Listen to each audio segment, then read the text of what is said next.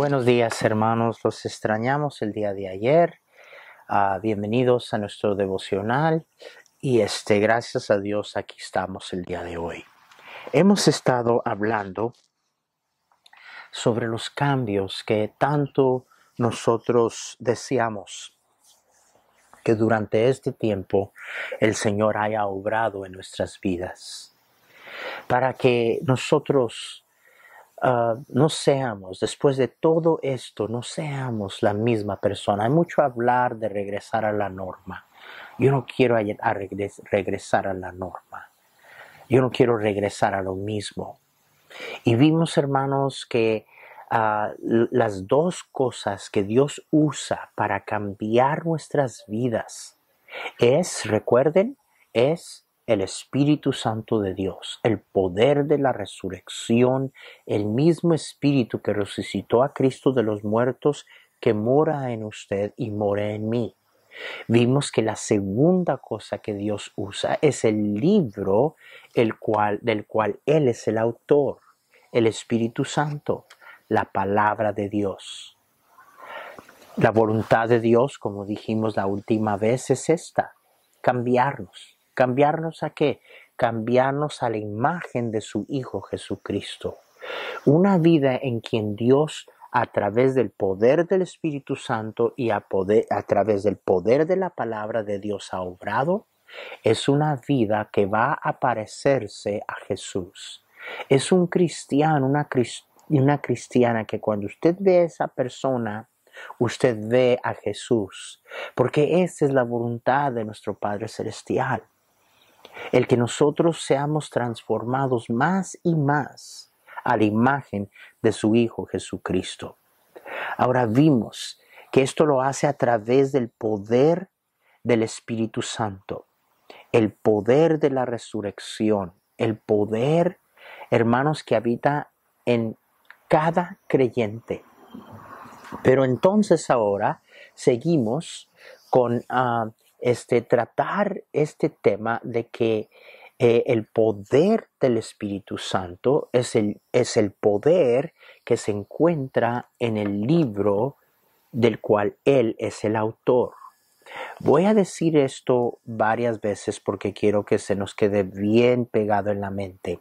El Espíritu Santo obra a través de la palabra de Dios del cual Él es el autor. Voy a volver a repetir, el Espíritu Santo obra a través de la palabra de Dios del cual Él es el autor. Es de tener mucho cuidado hoy en día con tantas cosas que eh, se oyen y se manejan en las iglesias y en los púlpitos el día de hoy. Hay un movimiento completo que ah, han hecho la obra del Espíritu Santo algo místico. Eh, pareciera ser que el Espíritu Santo ahora guía a la gente, guía a los hijos de Dios más por sus sentimientos y más por sus emociones que la verdad de la cual Él es el autor. Eh, voy a volver a repetirlo.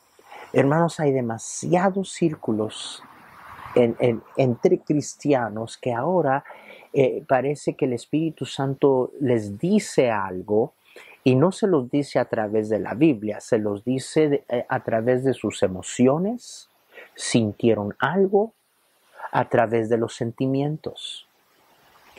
Peor todavía, hay otra tendencia de acertar cosas como una absoluta verdad y no solamente acertarlo como una absoluta verdad, sino el afirmar de que esta supuesta verdad fue revelada por el Espíritu Santo mismo.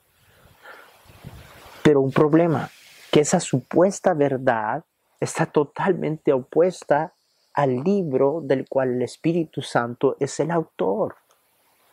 Hermanos, Miren, vuelvo a repetir, el Espíritu Santo nunca va a obrar, nunca va a guiar, nunca va a dirigir, aparte del libro del cual Él es el autor.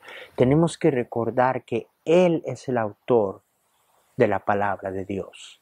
Segunda de Pedro capítulo 1, véanlo conmigo, segunda de Pedro capítulo 1. Pedro está ah, dando testimonio de esa gran experiencia que él tuvo en el monte de transfiguración, donde fue transformado el Señor Jesús ah, y, juntamente con él estaba Elías ah, este, y estaba Moisés. Qué experiencia más fantástica. y se oyó una voz del cielo que dijo de parte del Padre, este es mi Hijo amado en quien tengo complacencia. De eso está hablando Pedro cuando el versículo 18 del primer capítulo de Segunda de Pedro dice esto, y nosotros oímos esta voz enviada del cielo cuando estábamos con él en el Monte Santo. Tenemos también la palabra profética más segura, a la cual hacéis bien el estar atentos como a una antorcha que alumbra en el lugar oscuro hasta que el día esclarezca y el lucero de la mañana salga en vuestros corazones. Versículo 20. Entendiendo primeramente esto, o entendiendo primero esto, que ninguna profecía de la Escritura es de interpretación privada, porque nunca la profecía fue traída por voluntad humana, sino por los santos hombres de Dios. Véanlo, hablaron siendo inspirados por el Espíritu Santo. Hermanos, este, una vez más, el Espíritu Santo obra y es poderoso el Espíritu Santo, el poder de la resurrección para cambiarnos y transformarnos, pero lo hace a través del libro del cual Él es el autor. Él nunca obra aparte del libro del cual Él es el autor. Entonces, no podemos nosotros, hermanos, no podemos nosotros em, ah, cancelar este poder en nuestras vidas porque nos estamos dejando llevar por emociones, nos estamos dejando llevar por supuestas revelaciones que van en, en contra de este libro. Y luego peor, otro peligro es este, y ese es que ahora pareciera ser que las experiencias tienen más credibilidad o la misma credibilidad o autoridad que el libro que el Espíritu Santo de Dios nos dio. Hermanos, veamos una vez más lo que dice la palabra de Dios allí en el versículo 18. Ah, Recuerden, ¿qué, más grande experiencia pudiera alguien presenciar que lo que presenció Pedro? Qué tremenda experiencia. Yo he tenido el privilegio de estar en el monte de transfiguración en algunas ocasiones y solo me lo puedo imaginar. Pero miren lo que Pedro dice. Una vez más, versículo 18. Y nosotros oímos esta voz enviada del cielo cuando estábamos con él en el monte santo. Pero vean el 19. Muy, cuidadosa, muy cuidadosamente veamos el 19. Tenemos también la, la palabra profética más segura. Vea eso. Pedro dijo, esta experiencia fue increíble y fue fantástica y yo estuve allí, yo presencié esto, pero más segura que esa experiencia, más segura que una visión, que una aparición, más segura que todo eso es la palabra profética. Vea lo que Pedro está diciendo. Más segura que esa experiencia es la palabra de Dios. Una vez más dice, a, la cual hacéis bien el estar atentos como a una antorcha que alumbre en el lugar oscuro hasta que el día esclarezca y el lucero de la mañana salga en vuestros corazones, entendiendo primeramente esto, que ninguna profecía de la escritura es de interpretación privada, porque nunca la profecía fue traída por voluntad humana, sino que santos hombres de Dios hablaron siendo inspirados por el Espíritu Santo. De manera que, hermanos, tenemos que tener mucho cuidado por este peligro de poner las experiencias sobre y encima la verdad de la palabra de Dios. Yo me he dado cuenta y me he fijado que cristianos inmaduros siempre están acertando de cosas que Dios les dijo. Y uno les pregunta, ¿cómo es que Dios te dijo eso? ¿Y cuántas veces escucho a gente decir, es que lo siento? Es que lo siento. Los sentimientos no son una medida de verdad. Solo la palabra de Dios y es el Espíritu Santo. El Espíritu Santo no obra primordialmente a través de emociones. No digo que no existen las emociones, no digo que no existen sentimientos, pero primordialmente encima de todo eso el Espíritu Santo obra a través del libro del cual Él es el autor. Hay algunos por su manera de pensar creyendo estas cosas que acabo de mencionar, que pareciera ser que ellos creen que el Espíritu Santo vino como una persona independiente del Padre e independiente del Hijo. Que el Espíritu Santo vino a ser independiente de la verdad que ya se había revelado a través de los tiempos, a través del Padre y a través del Señor Jesucristo. No, hermanos, el Señor Jesús mismo dijo en Juan 14, véanlo conmigo, Juan 14, versículo 26, más el consolador, el Espíritu Santo, a quien el Padre enviará en mi nombre, fíjese, Él os señalará todas las cosas y os recordará todo lo que yo os he dicho. El Espíritu Santo no iba a venir a enseñar independientemente del Padre y del Hijo. No, Jesús dijo, cuando Él venga, lo que Él va a hacer es que les va a recordar a ustedes las cosas que yo dije.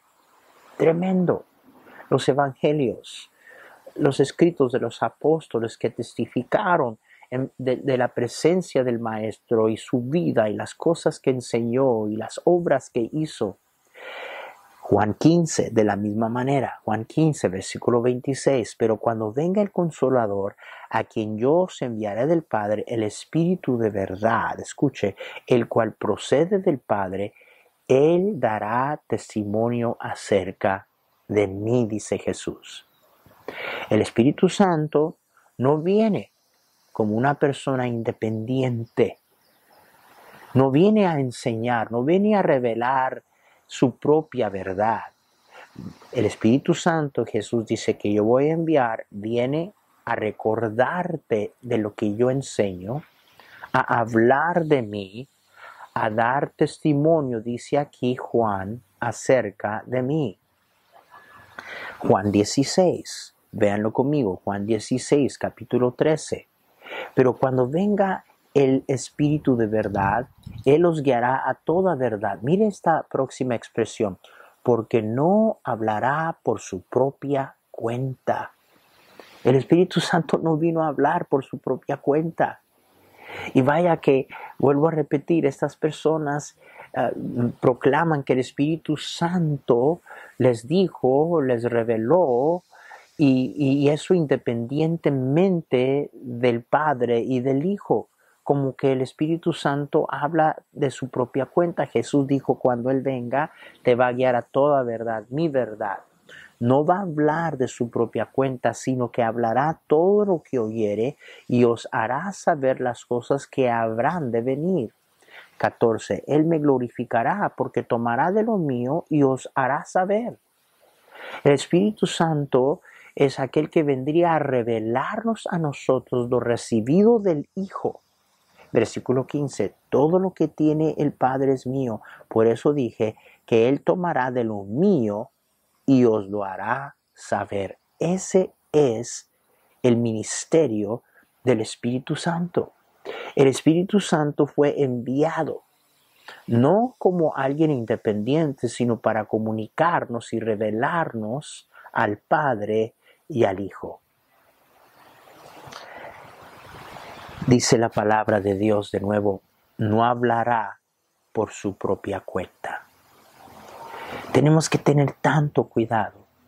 La razón de por qué personas que manejan estas cosas y creen estas cosas y enfocan estas cosas eh, no, no experimentan el verdadero poder Ellos proclaman eh, sentir el poder. Ha llegado gente a nuestra iglesia dicen, aquí no se siente el poder, aquí no se siente el Espíritu Santo.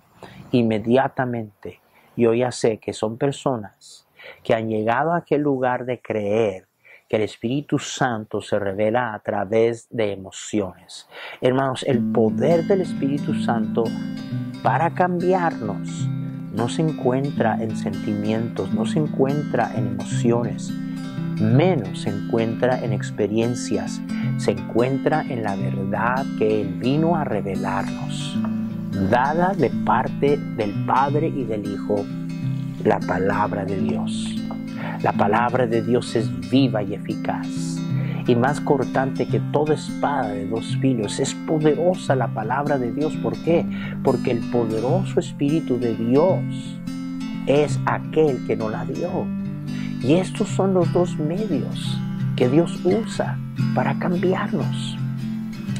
Mañana seguiremos viendo este gran poder de la palabra de Dios para cambiarnos.